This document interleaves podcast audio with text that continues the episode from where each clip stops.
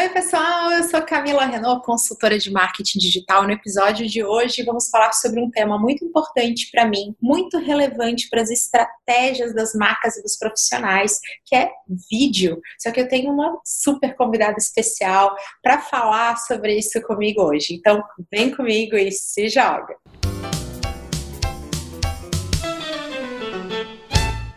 No episódio de hoje, a gente vai falar a respeito de vídeos e eu vou contar aqui minhas histórias, mas ninguém melhor do que a Larissa Laus, editora, que também tem muitas histórias para contar, para estar tá aqui hoje. Lari, que prazer ter você aqui comigo. Então, se apresenta um pouquinho, fala o que você quer ser quando crescer, para todo mundo te conhecer também. Oi, pessoal, tudo bom? Uh, eu sou a Larissa, como a Camila já, já apresentou. uh, sou editora, montadora e iniciando agora uma leve carreira de colorista, também vídeos. Quando eu crescer, uh, provavelmente gostaria de ser ou astronauta ou editora de podcasts, o que também já está acontecendo. Né? Já está acontecendo, porque temos sempre novos projetos surgindo. E eu fico muito feliz e eu tenho uma relação muito diferente com todo o conteúdo que eu vou gerar, onde eu vou falar sobre vídeo. O, o meu conteúdo mais autoral, aquele que eu falei, mostrei mais assim da minha vida, da minha pessoa mesmo, do fundo do coração, é o vídeo onde eu explico como eu superei toda a vergonha, todo o medo que eu tinha de gravar e de postar. Não era só na gravação, era nos, nas duas etapas. Eu acho que hoje vai valer muito a pena contar um pouquinho, porque todo mundo tem muito medo de, de gravar vídeo, mas todo mundo sabe opinar no vídeo dos outros. Isso é um padrão. Olha, você deveria fazer assim, você deveria fazer assado. Quando a gente não tá gravando, é muito fácil fazer isso. E eu lá em, em 2012, olha só, iniciei o meu canal porque eu sabia, já tinha estudado isso, sabia que vídeo ia ser muito relevante, eu queria ser pioneira nisso. Eu pensei, poxa, agora é a hora, vou fazer o meu canal, vou gravar o meu, o meu primeiro piloto, eu super investi, o meu marido entrou junto, tipo, ah, vamos atrás de equipamento, foi super legal. Até o momento de gravar que foi muito traumático. Eu fiquei muito nervosa, eu estava muito perfeccionista, eu não conseguia avançar. Então aquilo foi não foi um processo incrível, demorou muito. Na hora de editar, eu descobri que eu não gostava, que eu não entendia da ferramenta, não conseguia me adaptar e esse aprendizado não estava fluindo. Mas o primeiro vídeo foi pro ar. Eu falava sobre concursos e sorteios em redes sociais, era uma novidade, tinha um leis, uma portaria nova. O vídeo trouxe bons feedbacks, teve um monte de visualização, um monte de gente legal comentando, mas eu não conseguia curtir esse momento. Já falei disso no podcast de fracasso, Flávia me perguntou, conta uma história de fracasso, e eu falei sobre isso. Não porque deu errado, mas porque eu não consegui fazer daquilo algo factível. Eu fiquei procrastinando durante anos. E o meu segundo vídeo só veio. Olha, teve até filho no meio da história que eu ficava, não, agora estou grávida, agora a Bianca é pequena, daqui a pouco eu vou gravar. Tamanho era assim o medo realmente de viver aquilo novamente. E eu, quando retomei o canal, pensei assim, poxa, então agora eu vou continuar, vou, vou, vou retomar isso. É momento de gravar e eu vou editar os vídeos também. E foi. Tem aí o resultado para quem quiser ver, eu não vou nem falar nada na minha defesa. O Martin me ajudava também, a gente ficava tentando aprender a editar. E lá, eu tinha muito na minha cabeça uma coisa que eu já te falei, que era assim: é, poxa, eu tô fazendo vídeo para YouTube. Então eu pensava muito nessa linguagem do YouTube. Eu tinha muitas dúvidas em relação à minha forma de transpor quem eu era ao vivo pro canal. Só que no canal ninguém me conhecia. Então ficava nisso. A Lari pegou muito essa parte. E eu falava, cara, todo youtuber se edita. Sabe, o Whindersson Nunes se edita, gente. É ele que edita os vídeos dele, ele tem dificuldade em delegar isso, em passar isso para alguém. E eu ficava com essa coisa de, meu, eu tenho que fazer também. E aí foi o momento em que eu falei: não, eu preciso encontrar uma pessoa, um profissional que possa me apoiar. Comecei a pedir indicações e o Super Japa, o ninja das interfaces que já gravou podcast com a gente, falou do trabalho da Lari, disse: acho que vocês combinam, marquem de conversar. A gente marcou um café, né, Lari? Lembra disso? Uhum. Lá atrás. E eu vim assim, cheia de dúvidas. Sabe aquele briefing em que a Lari precisava de três, quatro informações técnicas e eu contei uma história de duas horas? Foi mais ou menos isso.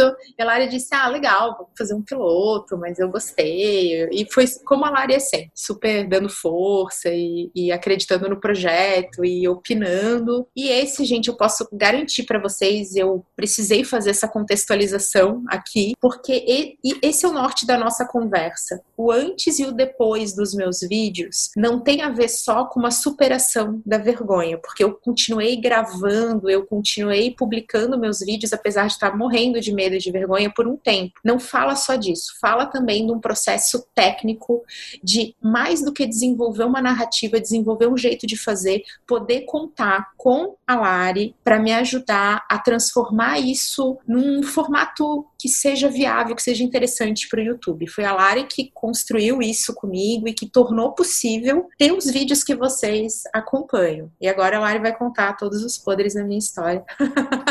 Dizendo, né, Lari, poxa, o que, que você corta? E eu acho que era legal falar sobre isso também. Lari, no teu dia a dia, é normal, as pessoas quando vêm falar de vídeo com você, é, você tem uma, uma carreira bem focada em youtuber, né? Acho que era legal você contar um pouquinho disso, é, como, como é que é atender youtubers, o que que, se todo mundo tem vergonha, todo mundo tem essas dificuldades, abre aí um pouco do, dessa caixa preta. Então, vamos lá, né? Um, o Whindersson Nunes, eu acho que é uma exceção bem grande. É... Tem alguns youtubers hoje que ainda, realmente, eles gravam, preparam roteiro, gravam e editam os próprios materiais, né? Mas eu acho que ainda hoje é uma minoria. O que chega geralmente para mim são pessoas que começaram sempre pequeno, de alguma forma, começaram, também passaram por um processo de sem ter muita vergonha, sem travar muito, perdendo as manias de NES, de roteiros, de tá, de é, essas, esses vícios que a gente tem com algumas palavras, algumas gírias que fazem parte. Principalmente elas aparecem muito mais quando a gente fica nervoso, né? Provavelmente é, eu vou falar eu, eu vou falar, eu vou fazer, eu vou, os meus NES, eu vou falar aqui um inteiro sobre eles e como eu descobri que eles existem, que essa história precisa ser contada para o mundo. Mas é, é verdade. Então, os, os youtubers vêm já dizendo: olha, eu venci a primeira etapa, que é a etapa comportamental, e agora eu tenho uma questão técnica, me ajuda. Eu vou procurar um profissional, porque não adianta, né, Lária? A, é uma completa falta de escala. E, e, no meu caso, eu investia toda a minha energia num processo que eu fazia mal, que eu fazia devagar e que eu não gostava de aprender. Então, quando eu percebi que, porque assim, se tudo você faz mal, você é, você tá demorando, mas você ama aquilo, você vai seguir em frente. E eu tinha essa relação com o conteúdo, com o fato de eu gravar. Então eu entendia, nossa, tá difícil, mas vai ficar bom porque eu quero fazer isso. Só que com a edição era muito difícil para mim porque eu sentia que além de tudo eu não gostava daquilo. Então virava uma obrigação e como aquilo que a gente faz por obrigação deixava para depois e aí eu fazia um vídeo a cada dois meses. Era mais ou menos isso. É, eu acho que isso acontece, é, tem algumas etapas que eu acho que acontece com muita gente, que é perder o medo da câmera, começar a gravar, se testar, é, praticar na frente do espelho. Tem alguns vídeos seus que trazem algumas dicas de como começar a gravar, como perder vergonha, como começar a aparecer mais em stories. Né? Eu acho que essas dicas elas se aplicam para tudo, né? Tanto para gravar podcast, quanto para gravar vídeos, enfim, quanto para realmente começar a fazer as stories, né? Eu acho que prime esse primeiro passo, todo mundo, todo mundo que tem um canal no YouTube, todo mundo que é um influencer ou um criador de conteúdo passou por esse, por esse processo de vai, tenta, sabe, se experimenta e, e começa sabe? É, mas também respeite seus limites, né? Você também tem que estar confortável com isso. Então vai se testando, vai destravando, vai é, literalmente se testando. Voltando ao que eu estava comentando antes sobre o Whindersson Nunes, tem alguns youtubers que eles são realmente exceções, né? Eles preparam o roteiro, alguns nem preparam o roteiro, eles simplesmente escolhem um tema, sentam na frente da câmera e simplesmente falam e provavelmente eles desenvolveram algum, alguma técnica ou alguma forma, ou às vezes é da própria pessoa, e simplesmente deslancha por 10 minutos sobre o que vier na mente. E tem gente que não consegue, então tem gente que vai precisar preparar um roteiro extremamente detalhado e vai ter que ler o roteiro, decorar cada frase, olhar para a câmera e falar é, o, o, que está no roteiro, o que decorou. Tem gente que vai precisar separar por tópicos e ir lendo os tópicos do roteiro, olhar para a câmera e desenvolver aquele tópico e assim por diante. Cada um vai ter uma tática diferente para poder se desenvolver na frente da câmera para poder gravar os vídeos, né? Aqui vale um teste mesmo, porque vem uma questão de autoconhecimento também, né? Uma é. E eu posso compartilhar pequenininho. Eu tô com um projeto de podcast também. E essa semana eu vi que eu consegui gravar finalmente o primeiro, o primeiro episódio. Aê. Foram seis testes, foram seis vezes gravando. É, e eu pensei, nossa, eu tenho muita facilidade de gravar, mandar um áudio para as pessoas que eu conheço. Manda um áudio de 10 minutos super Nossa, os nossos áudios são podcasts por si só. Exatamente. a gente chegou a mandar áudio uma para outra de, sei lá, 20 minutos. É isso, essa é a nossa vida normal. Falando assim, começa de um ponto, vai pro outro e tal. É normal, normal. Nossa, nossa situação de comunicação. E eu ainda pensei, poxa, já tô acostumada a trabalhar com criadores de conteúdo, então vai ser fácil, né? Talvez eu me inspire neles e vai ser fácil. Mas não, foram seis episódios, eu nem tô aparecendo na frente da câmera. E só essa semana descobri que para mim se encaixa melhor um roteiro. Foi a primeira vez que eu testei um roteiro, de eu vou escrever e eu vou tentar ir lendo e desenvolvendo e fluiu. Então eu já descobri a minha tática depois de muito teste. E eu acho que isso seria um dos primeiros passos, acho que para as pessoas para conseguir deslanchar, né? Uma das coisas que mais acontecem quando chegam youtubers para mim é que em algum momento, tirando as exceções do Whindersson Nunes, né? As pessoas às vezes começam a crescer tanto que elas começam a ter peças de teatro, a fazer livros, a participar de muitas palestras, a começar a fazer curso, e elas não têm mais tempo para sentar e editar os vídeos. Esse é um dos, digamos, 90% dos casos que chegam, eu acho que até um editor de vídeo, né? É, as pessoas estão crescendo tanto e elas têm tantos outros é, mercados para estar tá explorando e começar a crescer que elas não vão mais ter tempo para editar vídeo. Isso começa a virar algo que não é mais necessário. Então entra junto um editor de vídeos. Né? Às vezes o que acontece também é essa questão como a Camila falou, que é, ah, eu gosto de fazer o conteúdo, mas é, sentar e editar para mim não flui, não tá funcionando. Então, procura um editor de vídeo, né? Isso, ah. para as marcas faz todo sentido, porque o que a Lari tá comentando aqui, olha só, eu tenho até um vídeo sobre isso, estratégia de influencer versus estratégia de marca. O influencer é assim, ele começa como um criador de conteúdo puro e o negócio acontece para ele, o business, né, a coisa mais comercial, surgem outros projetos, outros formatos. Para nós que somos marcas e a minha estratégia no canal sempre foi a de divulgação do meu trabalho de consultoria, de realmente usar isso como uma ferramenta para trazer mais leads, potenciais interessados, ela já tinha muito disso. Então, o meu foco, o meu negócio não era gerar vídeos, os vídeos eram matéria-prima do meu marketing. Então, foi bem, foi bem, isso surgiu antes, né? Essa coisa de, nossa, isso aqui é um tempo que eu estou investindo e não está fechando. E eu percebi que eu precisava desse, desse apoio. Mas eu imagino que para os youtubers, às vezes chega esse momento e deve ser ainda mais complexo, porque eles têm um outro tipo de envolvimento com o conteúdo. O que eu mais vejo é exatamente isso que acontece. Até algumas pessoas que eu começo a seguir, porque as pessoas, alguns criadores de conteúdo, ou influencers mesmo, estão é, editando os próprios vídeos e eles, eles se viram muito bem e a edição fica muito boa, ela fica muito perfeita. Mas chega um momento que essa pessoa começa a crescer tanto e aí tu sente que de repente mudou a linguagem, mudou as técnicas, mudou o corte, mudou coisa ali nos vídeos. Pode, pode até deixar isso, gente. Eu estou gravando em casa com a minha cachorrinha. tá, tá de boa. Tem dessas, né? Tem dessas. E a Lari pode até colocar isso como uma realidade aqui nesse, nesse podcast de vida real, trazendo. É, mas é verdade, essa coisa de você precisar, você tem que delegar. É, e esses são os critérios que eu utilizo para delegar. É assim, eu amo fazer isso, eu amo o processo de aprender, ou isso aqui é algo que eu tô investindo tempo, isso é, eu faço bem, eu faço rápido. Se eu digo não para todas essas perguntas, fica muito claro que eu tenho que encontrar alguém que faça isso. E essa experiência que a Lari está contando pra gente, de ah, faz um, um roteiro, ou então fala abertamente, eu passei por todas. Eu tenho, os meus primeiros vídeos eu tentava decorar tal qual uma atriz, assim, eu tinha o meu texto que eu, eu escrevia muito bem. Então eu falava assim, nossa, escrever flui. Bota ali, eu rapidamente faço o texto, tudo faz sentido, eu ajustava. Só que foi muito estressante, foi por isso que os primeiros vídeos foram tão traumáticos, porque eu não sei decorar as coisas e saía diferente, aí tinha coisa que ficava bom, mas o começo, aí eu comecei a entrar no perfeccionismo, que ele era muito limitante. Depois, eu fui para um processo de realmente gravar aberto, assim. Nossa, eu vou falar sobre tal tema. Eu tenho um vídeo, que é o vídeo Instagram e Stories, é, estratégias que funcionam, ele tem quase 400 mil visualizações no, no YouTube, que eu praticamente não lancei. Eu fui assim, não, eu não vou lançar porque o vídeo está apenas eu falando sobre, é, sobre Instagram. Porque eu, eu liguei a câmera e fui falando, falando, falando, falando. No final ficou um vídeo enorme. Eu cortei, né, Lari? Lembro que nesse começo eu era muito. Eu tinha essa noia. A gente pode até falar pro pessoal disso que eu, eu queria ter vídeos enxutos, vídeos uhum. muito rápidos. Então esse vídeo tinha um pedaço ainda maior, que hoje eu acho que a galera teria adorado ver esse lado B. Vamos ver se um dia a gente encontra isso e lança o lado B desse vídeo. E eu peguei, cortei e falei, ai, Lari, meu Deus, pena que eu não tenho outro conteúdo para colocar, porque ele tá enorme. E eu fico só explicando as coisas e ninguém tá vendo esse, ninguém tá assistindo esse vídeo porque quer entender. A pessoa quer a solução, sabe? Vai lá e pá, por que, que eu não gravei isso, mas eu não tenho tempo?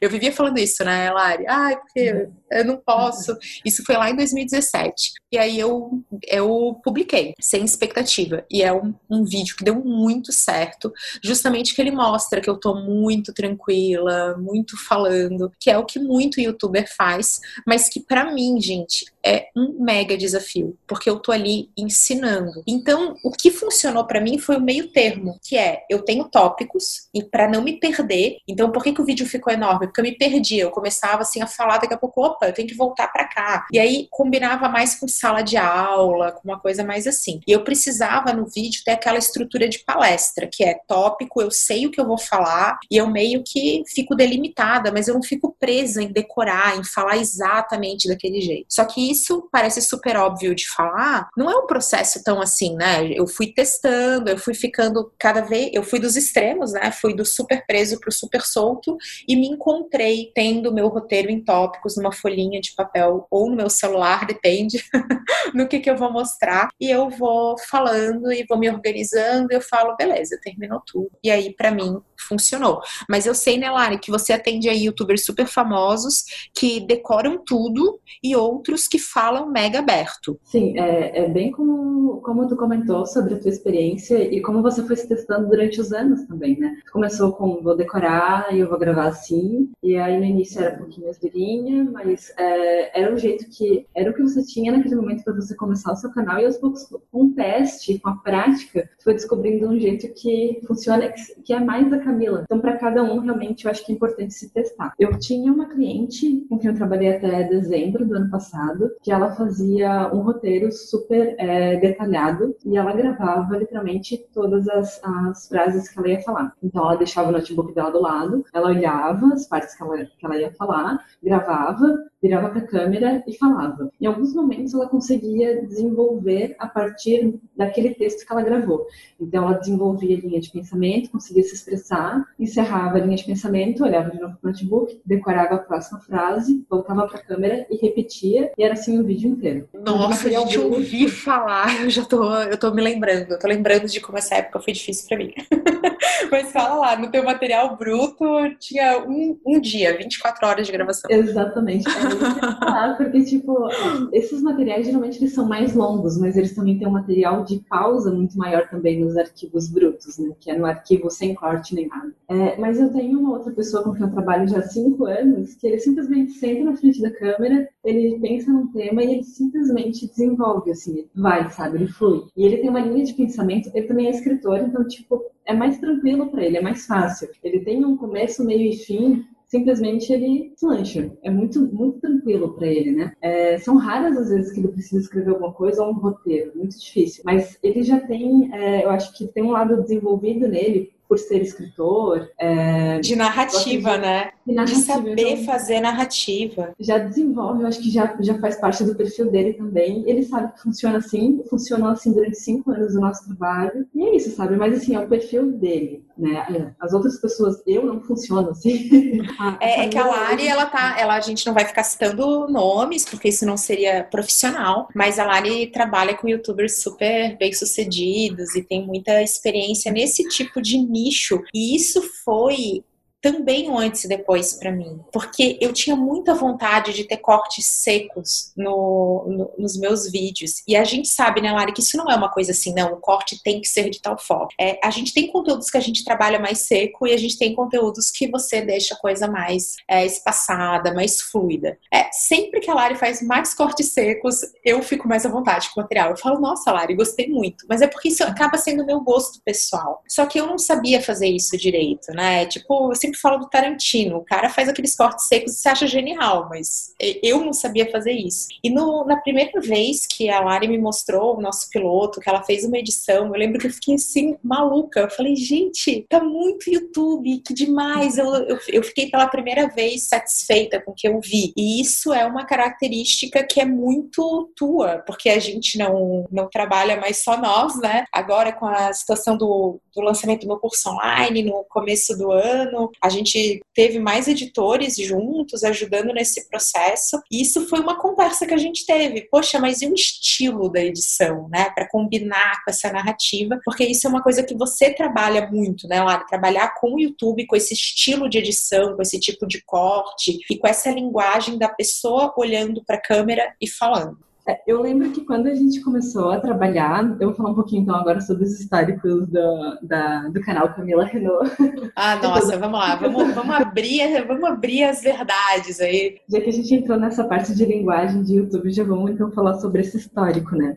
Eu lembro que quando a gente começou a trabalhar juntas, a gente fez um piloto, eu tinha sugerido, né, vamos fazer então um vídeo piloto, vamos testar. Eu faço, me passa os vídeos brutos, os arquivos brutos, né, do que você gravou, eu edito e a gente pode ir conversando até a gente conseguir definir uma linguagem, alguma coisa que você se sente um pouco mais confortável. Eu lembro que a primeira, a primeira montagem que eu fiz, a primeira versão que eu tinha enviado para Camila, tinha a vinheta antiga e eu lembro que eu não fiz tantos cortes, né? Eu fiz, deixei mais fluido e eu deixei os, o vídeo da Camila com mais respiro. Quando ela puxa aquele fôlego para voltar a falar e continuar a linha de pensamento, né?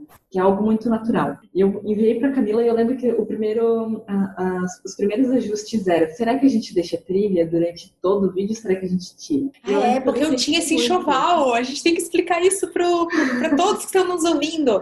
É, como profissional de marketing, gente, quando eu fui montar o projeto, eu sabia que não era assim, ah, ok, então vou comprar uma câmera. Não era disso, assim, eu sabia que tinha que ter uma linguagem ali por trás. Então eu contratei o desenvolvimento de trilha, trilha para vinheta de abertura, que é, que é o, né, o, aquele videozinho, a gente vai até falar depois das diferenças para todo mundo se entender. Pô, eu quero trabalhar com vídeo, mas trabalhar com vídeo é que nem falar que vai trabalhar com marketing, é uma área enorme, você tem que nichar, tem que ter foco. Então eu, eu fiz um enxoval com a vinheta, que é aquele pedacinho de abertura, vinheta para fechamento. Ah, como é que eu vou mostrar quando eu quiser botar um texto? A gente já teve, né, Lari, versões aí, desde as mais elaboradas, até quando a gente começou só para testar, para destacar coisas, que são os letterings. Então, eu sabia que eu precisava ter uma, a minha identidade visual nesse projeto, então eu, eu já tinha contratado uma parte disso para acontecer. E outra acabou acontecendo com Rafa, né, com Rafa Folk, que foi indicação também da, da Lari,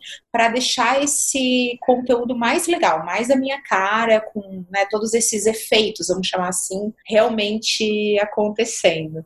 E sim, eu, eu tenho essa lembrança de da gente falando sobre os primeiros ajustes. Eu, olha só, né, como pessoa agitada, que isso tem que ser dito também. Eu sou uma pessoa agitada, porém com fala serena. Então, eu tenho uma energia, mas o meu jeito de falar é calmo. Então, eu acho que para conseguir transpor, já que eu não ia ser tão autoral, eu não ia ser, ah, essa sou eu mesma. Não, eu estava ali ensinando, então eu era mais neutra. Como que eu ia transmitir essa coisa da energia que eu tenho, de ser mais agitada? E a maneira que eu enxergava isso, como dona do canal, era assim, poxa, eu vou deixar tudo mais junto, eu não vou respirar tanto, eu não vou ter uma fala tão natural, eu vou ter uma, um corte mais rápido. E é isso que eu e a Lari a gente estava alinhando né, nesse primeiro piloto. Sim, e eu lembro, inclusive, que a gente entrou até em uma, em uma conversa por um, acho que foi por umas duas, três semanas de deixa trilha, tira, tira trilha, deixa trilha, tira a trilha. E ficou um, uma questão assim, será que vai fluir? Será que é uma boa? Tá, vamos deixar a trilha. Eu lembro que ainda ficou a trilha por um tempinho, é, mas eu acho que foi. A gente ainda acabou tirando depois a trilha, deixamos os vídeos sem trilha antes do, do primeiro vídeo realmente pra valer, que a gente fechou assim, batemos o martelo e falamos vamos trabalhar juntos, né? Mas teve uma série de linguagens ali, uma série de. Mas teve uma série de detalhes ali que a gente, que a gente foi alinhando nesse piloto, né? Desde uh, exatamente isso, eu te mandei um primeiro preview E aí você comentou, não sei, eu precisava de algo assim um pouco mais ágil, uma coisa que realmente compactasse um pouco mais o tempo também. E aí eu sugeri para ti, então a gente pode tirar um pouco mais de respiro, que é uma, uma linguagem mais YouTube mesmo, né? De deixar mais, mais, mais rápido, mais dinâmico. E aí eu fiz esse, um, uma segunda versão, tirando os respiros da Camila, enviei e aí tu falou, é isso. É eu isso lembro que foi um tá momento muito feliz na minha vida, de verdade. Eu acho que a gente já conversou sobre isso, mas vamos abrir aqui a nossa, os nossos áudios de 20 minutos. Que eu falei, gente, é isso. Eu, eu botei fé, sabe? Realmente eu botei fé. Eu olhei para aquilo pronto e eu falei, esse canal é possível. É possível levar tudo isso. E vamos lembrar que como é que eu faço uma gravação? Eu, eu até acho que eu poderia fazer um vídeo sobre isso e eu vou mostrar para vocês como que eu gravo nesse em tópicos. Eu começo assim, ai, Lari, hoje eu vou falar sobre vídeo. Então, eu tô mexendo no cabelo, tá? Eu tô sempre mexendo no cabelo, eu fico me arrumando, eu olho pra câmera, aí eu, ah, tá bom, vou começar. Eu, oi, pessoal, e tal, nananã. Aí eu terminei aquilo que eu tinha para falar naquele tópico, eu paro e eu sempre converso com a Lari.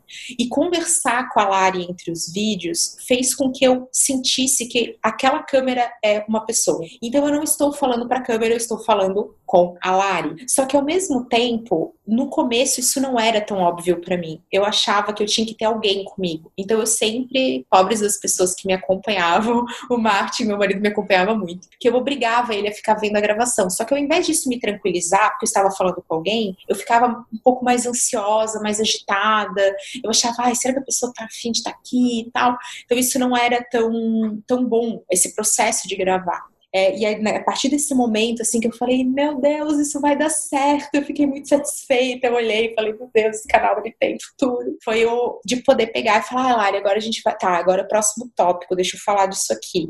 E aí eu, de novo, dou uma respiradinha e sigo falando. Eu dificilmente encaixo frase pronta sabe? Aquela coisa assim. E assim que marcas podem se desenvolver, eu, eu acabo fazendo isso em momentos em que eu realmente não encaixo, né, Lari? Quando eu começo a falar de um jeito, eu falo, ai, não, errei. Aí eu falo segundo, ah, errei. Aí no terceiro eu já falo, ai, deixa eu, deixa eu pensar aqui.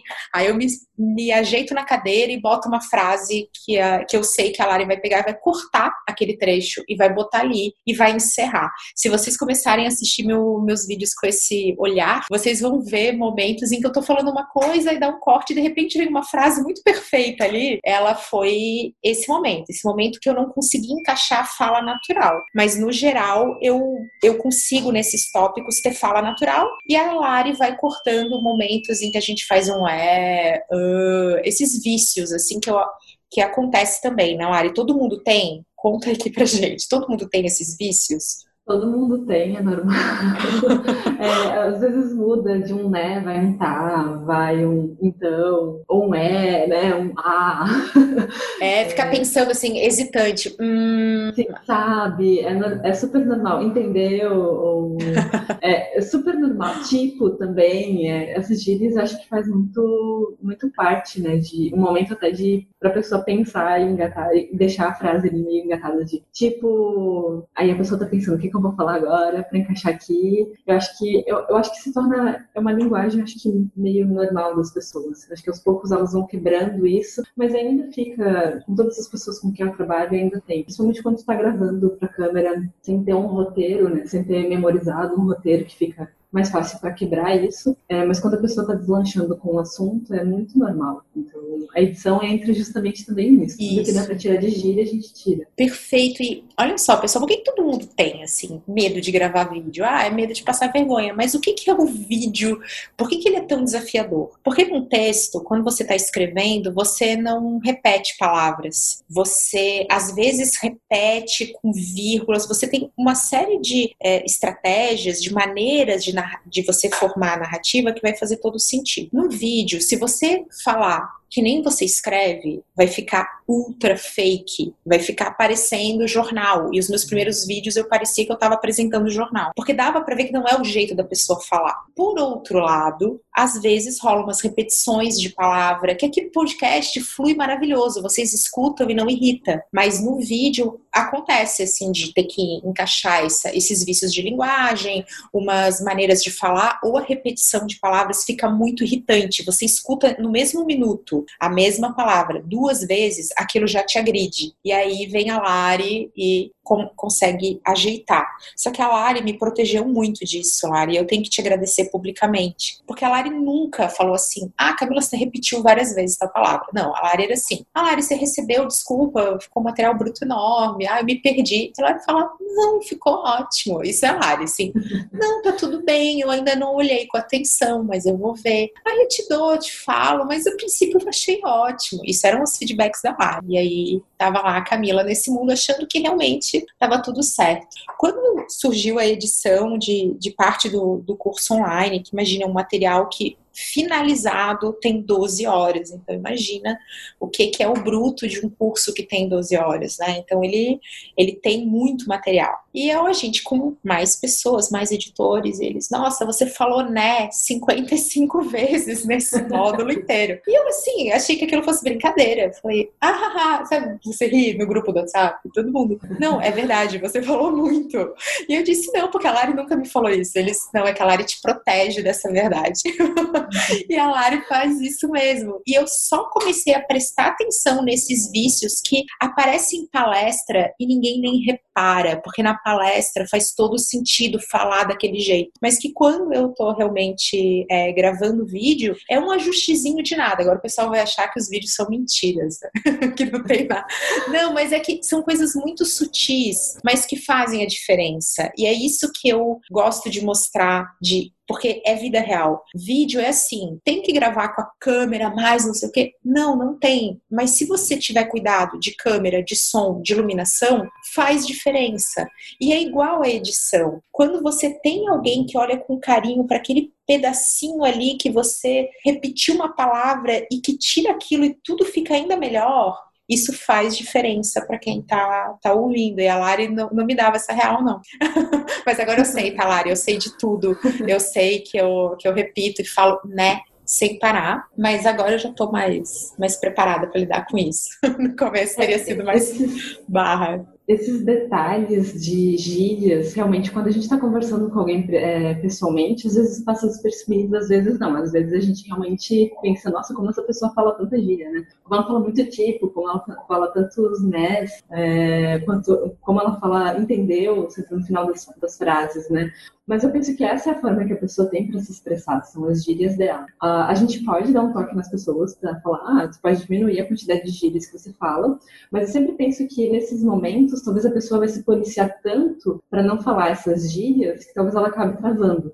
E eu, eu sempre fico medindo muito na hora de levar isso para quem eu trabalho, porque o meu receio é que a pessoa trave depois na hora de gravar o vídeo. E ela começa a ficar ingestada de novo, se policiando muito para não falar essas palavras que dá para tirar na edição. Então é algo que para mim não tem um problema eu trabalhar nisso, sempre em alguns momentos já faço. É, mas fica um cuidado também com o desenvolvimento da pessoa. Né? Se eu fosse pegar todas as gírias de todas as pessoas com quem eu trabalho, eu teria que fazer uma lista e falar, olha, você fala muito entendeu, muito tá bom, muito tá, então vamos tentar começar a cortar. Realmente isso talvez pode impactar um pouco na hora da, de, do desenvolvimento dessa pessoa no vídeo. Se é algo que, dá para tirar na edição, eu tiro. Se é algo realmente que precisa de um toque para pessoa, eu vou sentar com ela e vou falar. Mas nesses casos, é, inclusive a gente tinha três editores, um deles foi, foi a pessoa que te trouxe. Olha, tu fala muito né.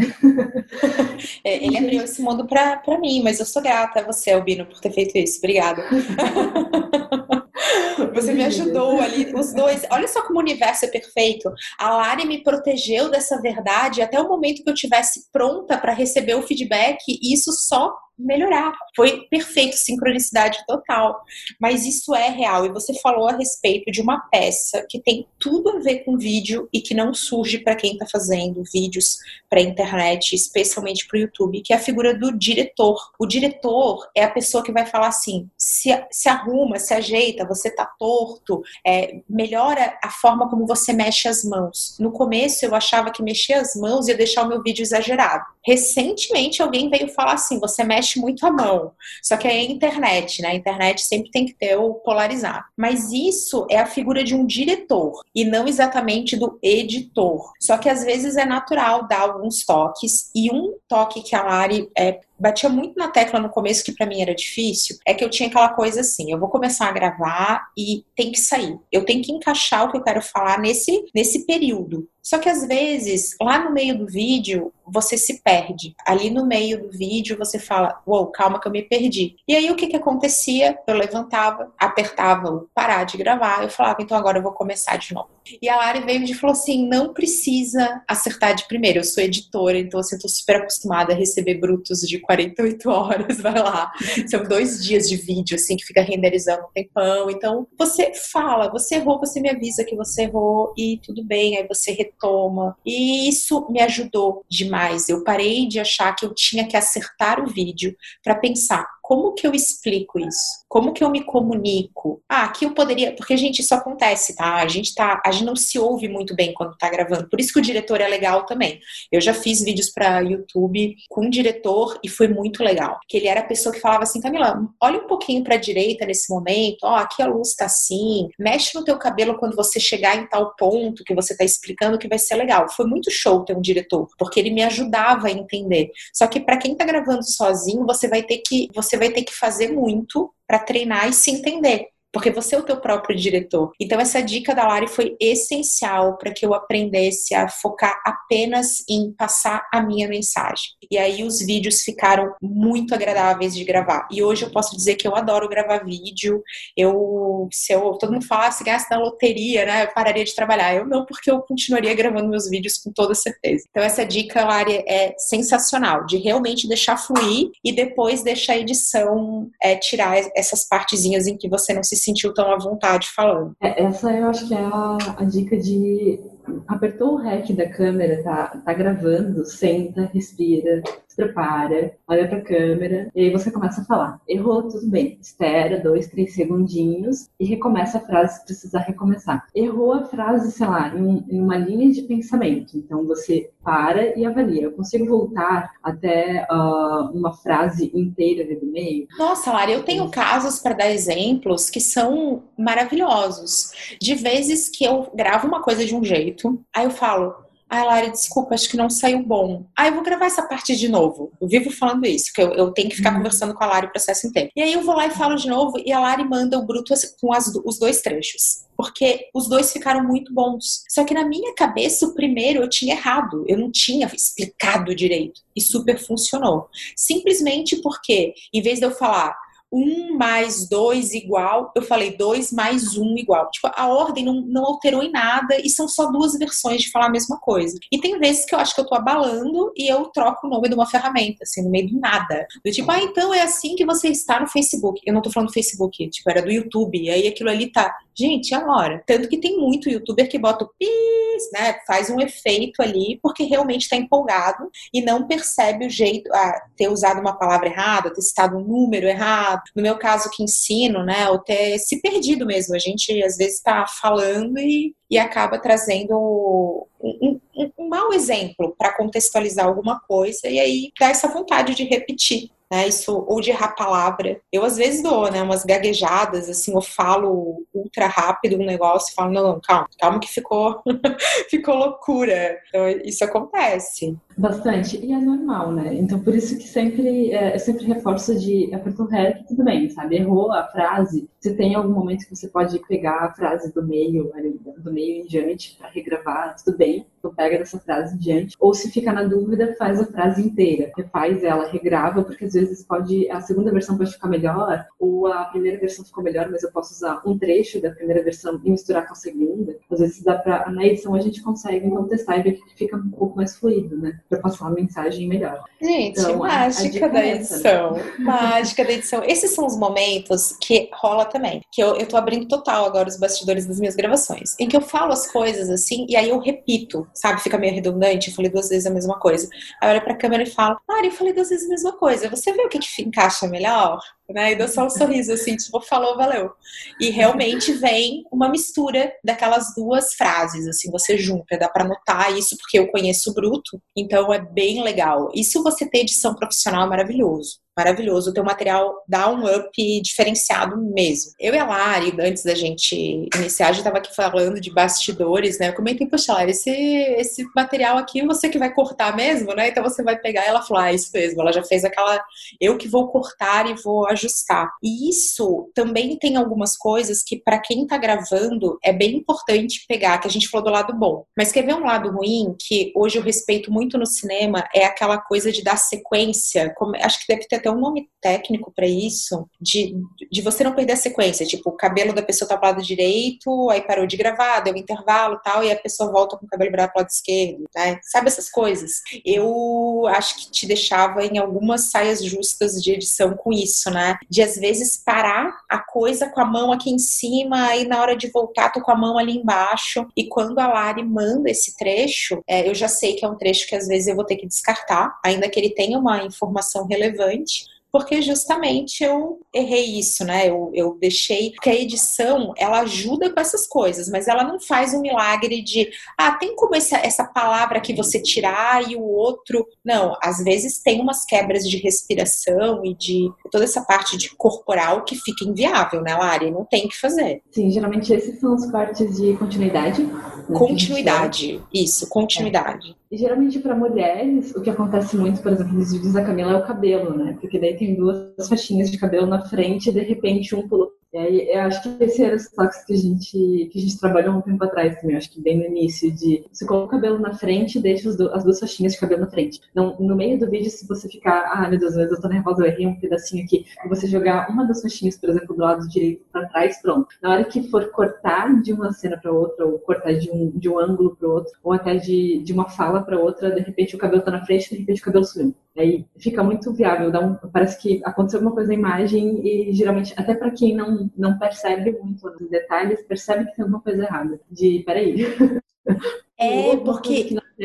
Gente, deixa eu contar para vocês uma coisa muito louca de fazer vídeos para internet. A gente aprende lá, vai fazer graduação, pós-graduação, que 95% da linguagem é não verbal. É o seu sorriso, é o seu jeito de olhar, é a roupa que você tá usando. Você fala, ah, tá bom, agora eu vou gravar vídeos. E você pira no que você tá falando. E as pessoas reparam muito mais nas coisas não verbais. Às vezes, se você errou, se você repetiu, se você falou uma palavra, às vezes eu dou uma informação e, eu sinto que ela está tecnicamente desencontrada. Assim como professor, instrutor, eu gostaria que aquilo fosse contextualizado de uma maneira diferente, a pessoa nem escuta. Agora, se o meu cabelo foi pro lado direito, depois estava pro esquerdo, todo mundo vai reparar. E eu, como ser humano, quando tô assim mais agitada, mais nervosa, mais gravando, tô naquela situação, porque o vídeo ele exige da pessoa. Você tem que estar tá ali realmente focado e ele tem toda uma parte mais assim, corporal, né? Não é que a gente tá gravando podcast agora, ó, tô aqui, tô na minha casa, tô descalça, tô à vontade. No vídeo você tem que estar tá com postura, olhando para a câmera, então ele vai exigir é,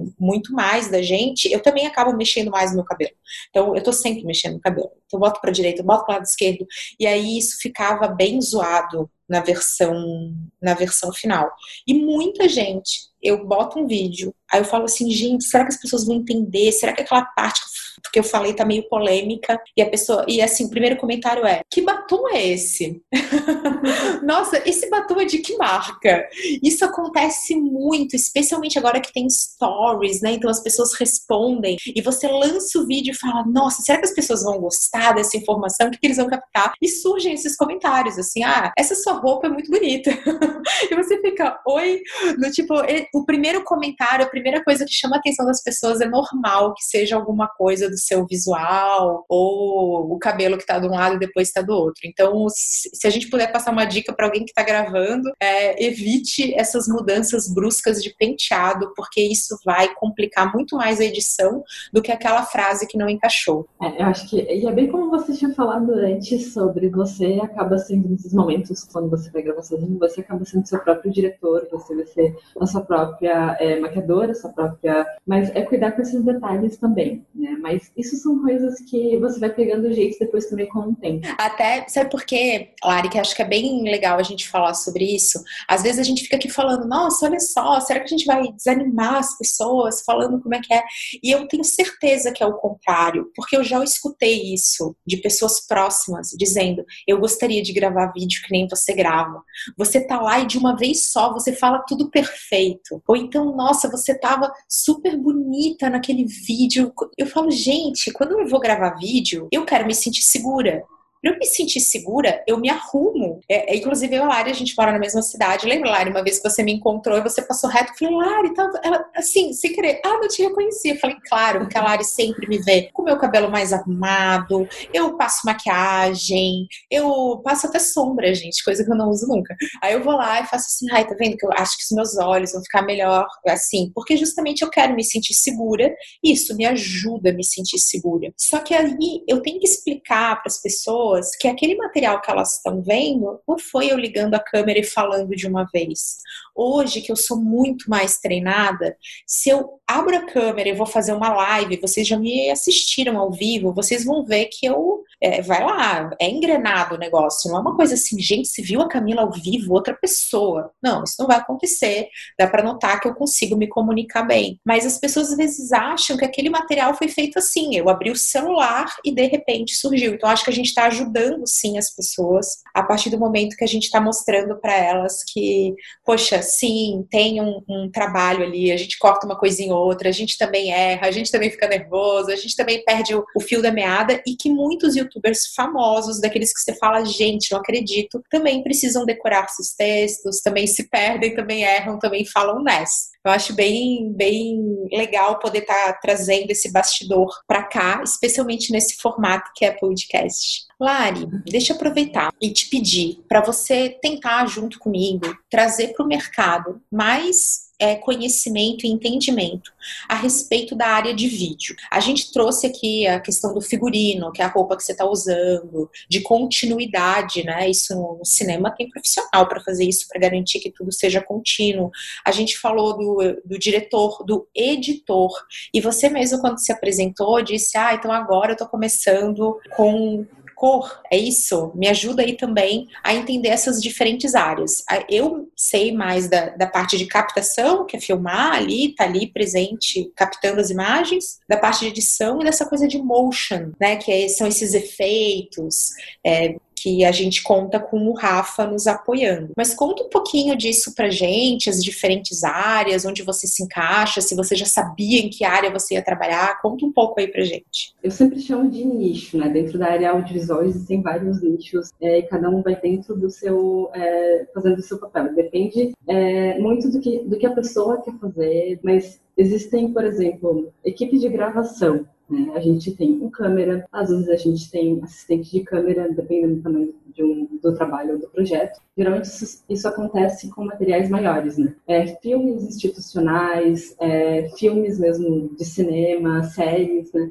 Geralmente a equipe é um pouquinho, a equipe é bem maior, na verdade, né? Mas existe a equipe de gravação, que geralmente são as pessoas que saem literalmente para gravar. É, equipes pequenas geralmente tem um diretor de cena e um assistente de, de diretor. É, existem câmeras e assistentes de câmera. Câmeras geralmente são cinegrafistas, né? Uh, existem as maquiadoras, existe um profissional é, específico para cuidar dos figurinos, então vai cuidar desde todos os é, detalhes, vai cuidar de todo de toda a roupa da pessoa que ela vai estar usando, se ela vai trocar mais de uma, de uma uma ou duas vezes de roupa, quais vão ser é, os acessórios que essa pessoa vai estar usando. Enfim, a, a quantidade de profissionais é, é, uma lista gigantesca. Tem gente que cuida só da iluminação, tem gente que cuida só dos cartões de gravação, para passar todos os cartões e cenas de uma forma segura depois para um outro HD ou para quem for editar o material, né? A lista é bem grande. Geralmente, para quem é autônomo, é, eu acabei falando que era uma equipe pequena, mas essas geralmente são as equipes maiores, né? Mas geralmente às vezes tem assistente do assistente do diretor, assistente do assistente da câmera. Nossa, eu já fiz um job assim nesse formato e foi minha realização. Porque, é, é, sabe, é que as pessoas medindo a luz. Ah, não, então aqui, ó, pronto, a luz. Eu falei, gente, quando eu tô fazendo isso, é outra realidade. Então é muito show a gente acompanhar um trabalho mais elaborado de vídeo. E às vezes, e para mim, na minha opinião, foi mais fácil gravar com essa estrutura. Eu me senti muito mais assim segura porque eu só tinha que falar do que quando você tem que cuidar de tudo.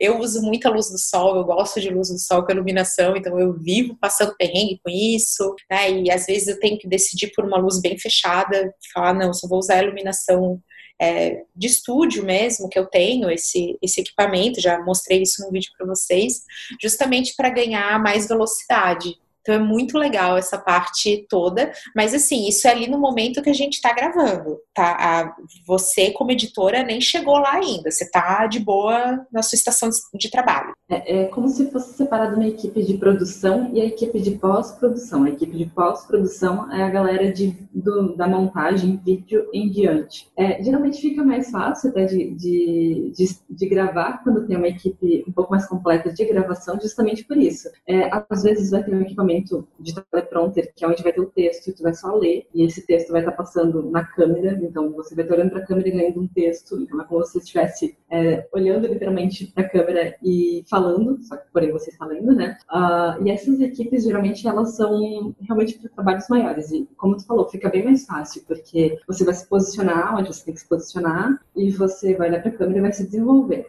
Se tiver alguma coisa, uma entonação que tem que ser diferente, uma fala, uma palavra que tem que ser colocada diferente, o diretor geralmente vai, vai te dar um toque. Ele vai falar, olha, vamos mudar um pouco a frase, vamos mudar um pouco a entonação, e assim por diante. E realmente faz toda a diferença quando você tem um profissional para cada para cuidar de cada detalhe, né? Então a maquiadora, ah, você tá suando, então a maquiadora já vai lá e já já dá um jeitinho, já dá uma seguradinha na maquiagem, um retoque algum detalhe. É, se a luz está muito forte ou ela não está muito natural, de repente é, a pessoa, o profissional da iluminação vai dar um jeito nisso.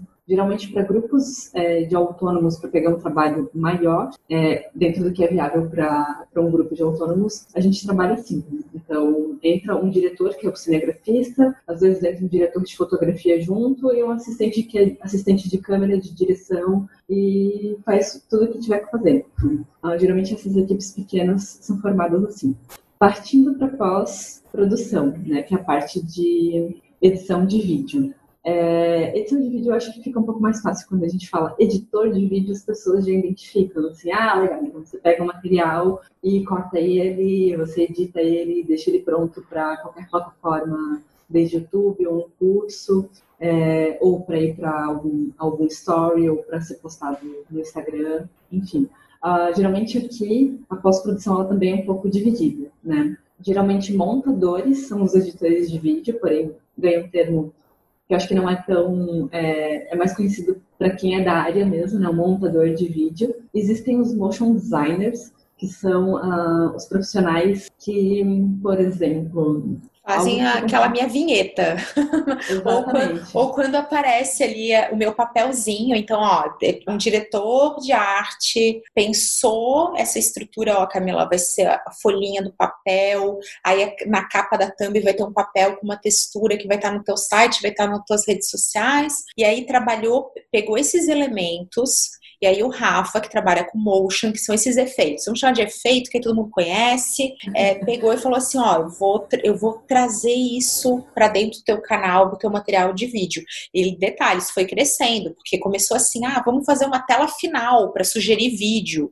Ah, e se a gente quiser mostrar um trecho de um vídeo, um exemplo, porque no começo nos vídeos não tinha um exemplo, e aí, ah, vamos mostrar. Então, quem fez isso foi o Rafa, que é especialista nessa área de motion. E na minha ignorância, você lembra, Lari, que quando eu tive essa ideia, assim, eu falei, gente, por que não colocar tal coisa? Eu falei, Lari, você poderia colocar isso? E a Lari, toda educada, veio falar assim, então, eu não faço isso diretamente, porque não é minha área de especialidade, mas eu vou te recomendar uma pessoa. E para mim, o mundo se abriu, porque eu não tinha esse entendimento tão claro que tinha um profissional só especializado nessa área. Então, foi, é bem importante a gente contar para as pessoas que tem também.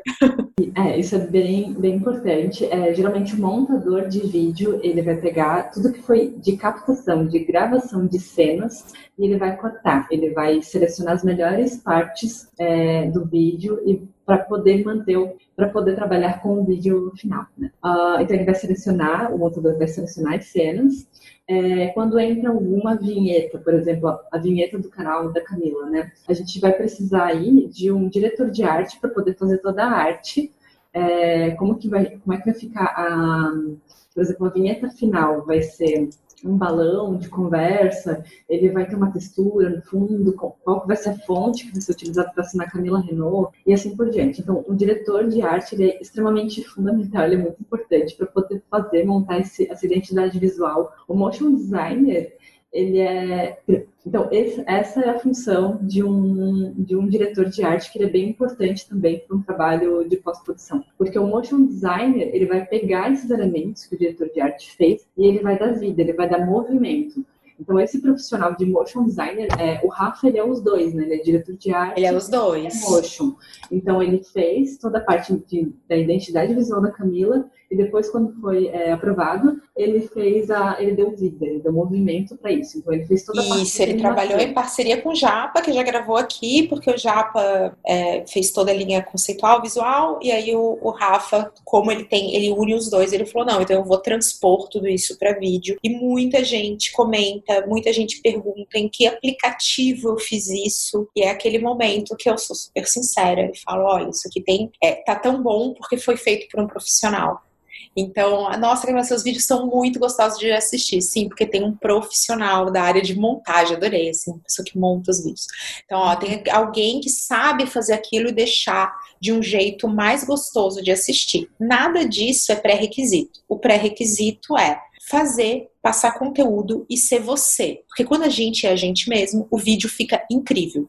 Quando a gente não tá natural, não fica tão incrível, mas a gente vai aos poucos fazendo. Só que justamente dá um baita de um diferencial, todo esse trabalho aparece ali, você nota que é uma coisa que é, que é mais gostoso de assistir, muda um pouquinho a experiência. Mas, Lara, então continua, a gente tem então, beleza, o motion, e quais são os próximos? Tem alguns casos também que, é, como por exemplo do Rafa, é, ele é diretor de arte e motion, então ele consegue fazer, ele prepara já toda a parte de identidade visual, é, dependendo do, do material, e depois ele dá vida a esses materiais. Às vezes precisa entrar também com profissionais diferentes, então você vai precisar contratar um diretor de arte para fazer esses, é, esses, elementos, e depois você vai ter que contratar também um, um motion designer. Às vezes também acontece, é, dependendo do trabalho, que o motion designer, às vezes não é um diretor de arte, mas ele precisa também fazer essa criação. Então, às vezes não fica tão profissional, às vezes fica algum elemento um pouco diferente, mas acontece bastante disso também, do motion designer não ser um diretor de arte, mas ele tem que fazer, dar um jeitinho para poder ser também esse, esses dois profissionais. Né? E o colorista, que é o que eu tinha falado antes, que eu estou ingressando agora nesse,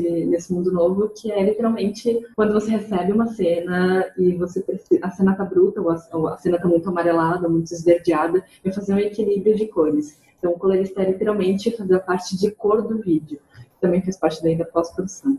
Nossa, isso é muito importante. Eu já contei aqui nesse podcast que eu adoro gravar com a luz do sol e muitos dos vídeos que eu mais gosto, eles estão com a luz um pouco estourada, porque eu gravo perto de janela e eu sempre escolho eu já eu gravei em casa por muito tempo, era o lugar onde eu me sentia mais à vontade, no escritório, uma rua movimentada, tinha gente, eu não ficava assim, nunca chegava o momento ideal. Na minha casa sempre tinha um momento de encaixar a gravação, às vezes era noite, soneca da Bianca, momento que ela ia passear com alguma coisa, ou que o Martin falava, ah, você, vamos gravar, que eu quero acompanhar, eu quero ver.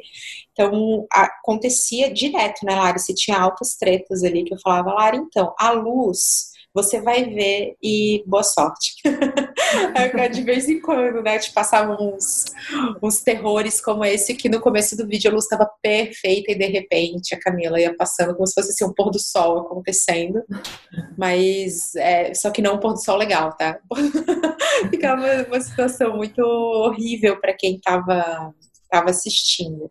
E agora. A oscilação, então, né? A oscilação. a oscilação de, de sol, assim, que acontece em 10 minutos. De repente ele some, ele, se tampa numa nuvem, de repente ele surge com tudo e aí fica tudo amarelo. Nossa, e eu gravo em Blumenau, né, gente? Então é terra que chove. Então tem uns vídeos, lembra do, do curso que eu falei, gente, então esse vídeo que eu não sei o que fazer, porque foi um dia que, que chovia e fazia sol mil vezes. Então, isso, como eu tava usando uma iluminação, que aí também são aprendizado. Eu falo, ó, em alguns cenários eu preciso usar só iluminação artificial. É, usar iluminação natural, eu, e isso acontece, às vezes, de eu começar a gravar um vídeo e de repente surgir um, um imprevisto, e aí eu tenho que parar por meia hora e volto para finalizar aquele vídeo. Então, às vezes, isso, quando isso está acontecendo, acaba aparecendo, né, essa, essa diferença enorme E eu já falei isso em outros vídeos também, mas Lari, vamos só dar uma mega pontuada para a galera, que a nossa maneira de, de como é que a gente grava e como é que a gente se organiza, já que a gente não trabalha uma do lado da outra. Que eu nunca gravo um vídeo só. Só quando, né, deu algum imprevisto. Eu falo, Lara, eu vou gravar um vídeo porque é tal coisa. Senão eu sempre gravo em blocos, eu gravo pelo menos uns quatro vídeos de uma vez só. Normalmente eu gravo cinco. Então eu paro, eu tiro um bloco da minha agenda e falo, hoje eu vou gravar cinco vídeos, eu já tenho os roteiros, eu tenho os temas, é, tá tudo explicadinho num vídeo para vocês, como que é esse processo de criação, como que eu determino o que eu vou falar. E aí, cada vez que eu vou gravando, isso tá dentro de um cartão de memória e eu vou colocando esse cartão de memória no Dropbox, que eu e a Lari gostamos muito. a gente sempre né, usa Google Drive. Não, nós somos Dropbox, estamos pagando em dólares, né? Tá doendo, mas Dropbox estou contigo, porque a gente gosta muito. E isso foi uma coisa que sempre combinou. Ah, Dropbox, ah, eu também, ah, que legal, tal. Porque a gente temia, né? Quando fala Google Drive, a gente já olha e fala, não, WeTransfer, não. A gente adora Dropbox e vai subir tudo. E aí a Lari já, a gente já tem até uma forma de nomear, né? Ah, esse aqui é o vídeo 01, esse é o 02, esse é o 03, e a gente encaixa nas semanas, já que eu tenho lançamentos de um vídeo por semana, é, ao longo do mês. Então, eu tenho essa, esse momento de gravação tudo direto. Eu, a gente tem, mantém um grupo de WhatsApp só para recados de toda a galera. E aí fica, ó, gravei tal, tal, tá subindo.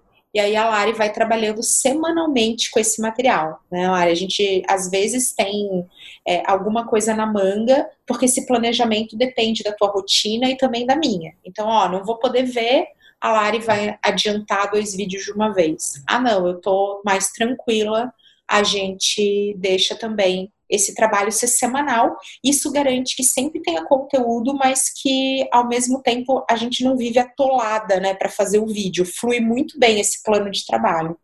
Sim, é, é uma forma de otimizar bastante também o trabalho, né? De se você vai gravar e você vai posicionar toda a câmera é, e aproveitar a iluminação natural, se é um dia que já está mais bonito, o sol está ali colaborando, é, fica um pouco mais fácil realmente de você vai gravar um vídeo, você faz uma pausa depois que grava um vídeo e já faz mais alguns é, três ou quatro vídeos o que você conseguir adiantar.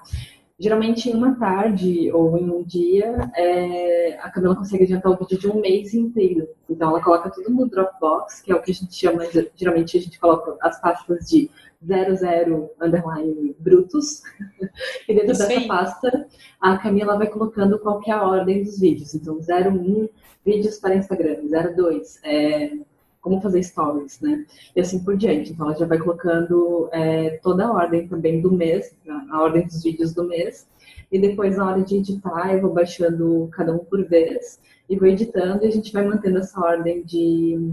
Essa vai ordem separando de... frames também para virar a capinha, as thumbs. Então, a gente também passou pelos momentos que a Lari tentava me catar no melhor momento expressivo, sempre com carão. É, hoje eu já aprendi que funciona melhor quando eu paro e fico fazendo caras, assim, é sempre o um momento que eu fico rindo de mim mesma. E isso também vai para essa pasta, já que é outra profissional, que é a Hanna, que vai pegar esses materiais e, e transformar na capinha que vocês vão ver. Então todo mundo fica se falando e a gente conversa muito pelo Trello, porque lá eu uso assim, ah, do 0002 até o 01, 04, pode cortar é, e às vezes eu boto umas observações, tipo, ah, isso aqui não fica bom, você mantém. Se não tiver, então a gente acaba conversando muito remoto e a gente troca é, áudios gigantes nos momentos que a gente está falando sobre a vida, sobre os movimentos, decisões, escolhas, mas nunca é uma coisa muito técnica, porque para quem está escutando entender, assim como tem a, a pós-produção aqui da minha parte, tem todo o trabalho de estratégia de conteúdo, delimitação de pauta, linhas editoriais, o cronograma, delimitação do que vai naquele mês. Então, eu já fiz um vídeo explicando e depois tem todo o processo de otimização desses vídeos, né? De deixar isso ainda mais coerente para YouTube. Mas no caso do YouTube, a gente já otimiza antes também. Então, quando eu tô gravando, fazendo o roteiro, eu já tô pensando, é tipo um ciclo. Então a gente fica o tempo todo falando sobre isso.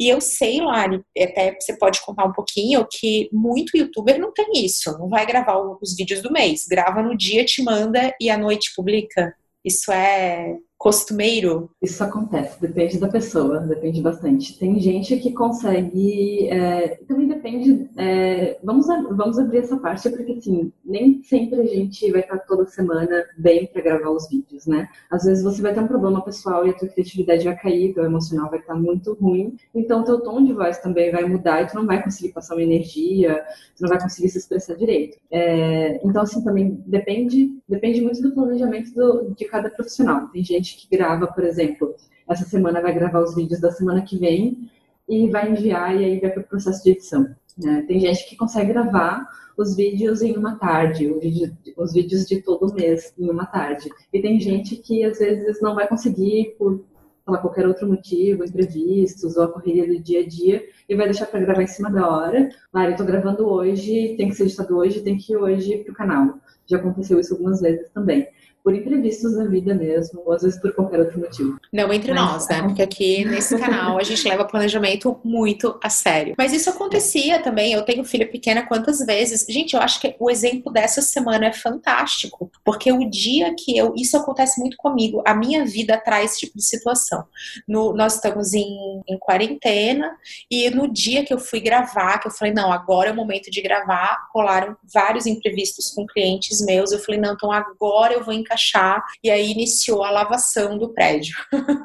e aí eu, bom, não vai rolar, e aí já tô avisando ao público e a Lari que vou gravar na segunda-feira pela manhã, ou domingo, que às vezes acontece nesse período é, que a gente teve vídeos emergenciais de coisas que saíram da pauta, coisas que não eram de bom tom ser faladas, que a gente disse não, não, não é momento de falar sobre isso, ou vamos falar a respeito de coronavírus, a gente fazia isso é, eu encaixava isso no domingo. E aí eu sempre tenho, eu e a Lari caminhamos em alinhamento. Ó, Lari, então não rolou a gravação, vai ser segunda, mas eu te aviso. Então a gente sempre tenta ter esse planejamento para que a gente consiga trabalhar juntas numa boa, né? Que você consiga ter uma rotina legal e eu também. Sim, é, e é normal, né? Também acontece esses imprevistos. Por exemplo, como tu falou dessa semana, de não você não conseguiu gravar porque teve uma série de imprevistos com os seus clientes, então você precisava fazer reunião e no dia que você ia gravar com a lavação do prédio. Acontece, é normal, são imprevistos da vida, né? Mas, por exemplo, a gente tem um vídeo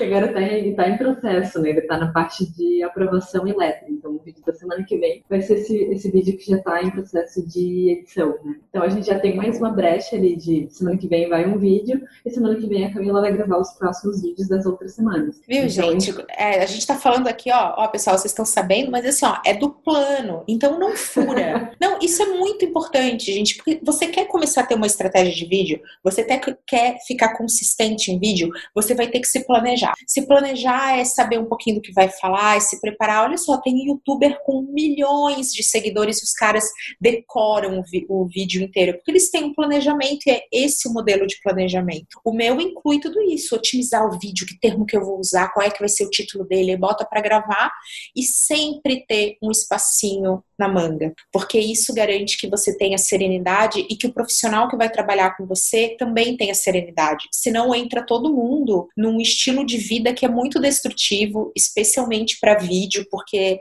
a edição é muito artesanal né? É uma coisa assim, se abre aquele arquivo e vai, tem que ouvir cada trechinho, e aí você não tem mais vida, né? Você começa a virar noite um, noite dois, noite três, só que não dá para viver uma vida de virações. a gente tem que se organizar e planejamento é a chave para fazer vídeo acontecer e é a chave também para a gente trabalhar numa boa é, juntas, né? Imagina se não tivesse planejamento, seria impossível e você acaba ficando insatisfeito porque um dos dois lados nunca cumpre prazos, porque sempre vai ter imprevisto e aí nunca funciona. Então acho que isso também, porque Lari, vamos contar aí pro pessoal, quantos anos de parceria? Quatro? É isso, produção? Tô aqui. Já faz três ou quatro anos? Quatro anos, quatro anos que a gente trabalha junto. Então eu tava na dúvida se era quatro ou cinco, hein? A gente tá entre o quatro e o cinco. Vamos ver bodas do quê? Depois eu vou pesquisar. E o e aí é que isso, isso entra. Além da gente ter que ter essa sintonia, e eu e a Lara a gente pensa parecido, a gente combina, e é, a gente tem muito essa coisa de uma não botar muita pressão na outra, né? Do tipo, não, isso aqui e tal. Justamente que as duas tendem a ser um pouco perfeccionistas, a gente está em tratamento, né? Não somos mais perfeccionistas. Perfeccionistas em tratamento. Eu me libertei disso. Mas a gente tenta também sempre usar o planejamento como uma forma de ter uma rotina em que o vídeo seja agradável de fazer e não aquele atropelo que eu vejo muitos colegas e amigos do tipo, ah, mas vídeo é muito vida louca. Eu tô gravando, e isso, gente, é tão louco. Vamos contar. Ontem eu encontrei uma pessoa e eu tava lá de máscarazinha, e ela meio que perguntou: Ah, e aí, como é que você tá? Eu falei: Nossa, teve um monte de imprevisto essa semana, foi muito louco. E ela chega para mim e fala assim: Percebi isso no teu vídeo. Dava para notar no teu vídeo que você tava diferente. Falei, ah, é.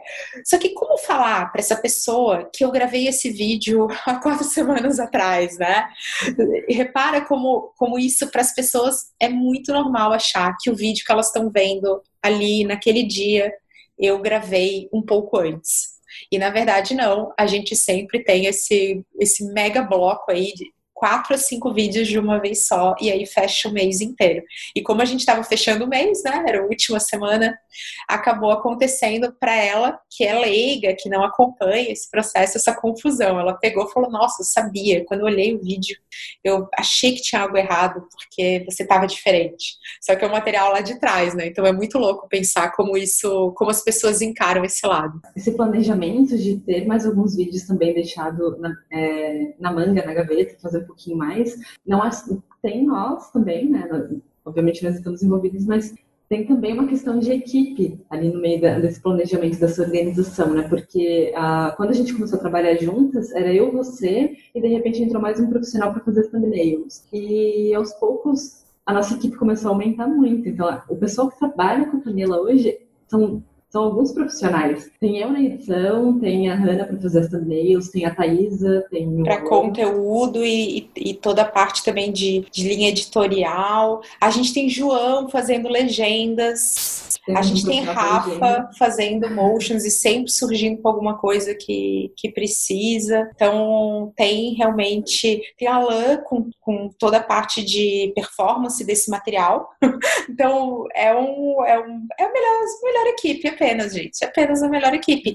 Mas sim, é, isso. É, aí que tá. Esse foi o antes e depois. Acho que não tem maneira melhor da gente ir chegando pro fim da nossa conversa maravilhosa. Podia ser um áudio aí de 40 horas, né, Lari? Porque a gente consegue numa boa, mas é o, uma melhor maneira da gente ir caminhando para o fim desse podcast, que é realmente trazer, pelo menos a minha experiência, que o antes e depois do meu conteúdo, que o antes e depois de tornar tudo isso muito prazeroso, não somente muito eficaz. Eficaz e legal de fazer foi contar com todo esse time né, de especialistas em diferentes áreas, mas que contribuem para um material final. E eu sou apenas a pessoa que estou falando para a câmera. Então, quando alguém vai ganhar o Oscar lá e fala, nossa, eu agradeço isso à equipe, e a gente fica, ah, tá bom. gente, é, é real, é real, porque sem todo esse time, sem toda essa conversa, esse alinhamento, esse planejamento, esse comprometimento, não teria o resultado. Eu acho que eu ainda estaria é, fazendo um vídeo a cada dois meses e morrendo de vergonha do resultado final. Não, é bem importante, realmente. É uma equipe e teve, teve uma transformação muito grande mesmo do início para agora, né? No início a gente começou com dois vídeos por mês, de repente passou um vídeo por semana, então daria quatro vídeos por mês, de repente entrou vídeos para o Instagram, de repente tem, teve vídeos para o IGTV, e assim foi. Agora tem legenda e assim vai, né? Tipo, e o mundo, é, é, nós estamos aí. o céu é limite. Né? Muito bom, muito bom mesmo. Eu sou super grata, Lari, por você fazer parte dessa, dessa história. E o podcast é uma nova mídia, um novo formato, uma nova maneira também de trazer todos vocês que estão super presentes no dia a dia para contar um pedacinho. Quero te agradecer de coração por ter aceito o convite, por poder estar tá usando um, um pedacinho pedacinho do teu precioso tempo, que eu sei que você é super ocupada por estar aqui contando. Então, obrigada de coração e já deixo as portas abertas para a nossa próxima conversa. Eu que agradeço, Camila. Obrigada pelo convite e as portas estão abertas quando precisar precisar trocar mais uma ideia sobre alguma coisa relacionada à área, é só chamar. Oba, e agora tem teu podcast, então fica todo mundo. Ah, já fala aí, Lari, qual o nome do seu podcast para todo mundo procurar e poder acessar conteúdo? Bom, o podcast é, é, um projeto que se chama Desintriga, na verdade. Ele não é focado a vídeos, ele é mais focado. Eu sou celíaca, descobri que eu tenho doença celíaca tem mais ou menos uns dois anos e meio. E o projeto vai ser um projeto de podcast para falar sobre doença celíaca e mais algumas outras restrições alimentares, para estar tá passando um pouquinho dessa, desse mundinho novo, essa vivência celíaca. Ai, maravilhosa. Vamos, inclusive, Lari, contar que quando a Lari recebeu meu material, tinha lá, então vem com comigo e se joga. E um beijo, pessoal. Até a próxima. E o é grátis, não tem glúten, faz super bem. A Lari respondeu: se não tem glúten, eu adorei. E aí eu também posso acompanhar. E com certeza, Lari, vou, tá, eu vou prestigiar o teu conteúdo sobre isso, porque eu sei o quanto tem a tua vivência, a tua experiência é, de uma de algo que tem que, que as pessoas têm que saber mais. Então, que bom que você está contribuindo com esse conteúdo também. Parabéns, muito sucesso no projeto. E um beijo e até a próxima.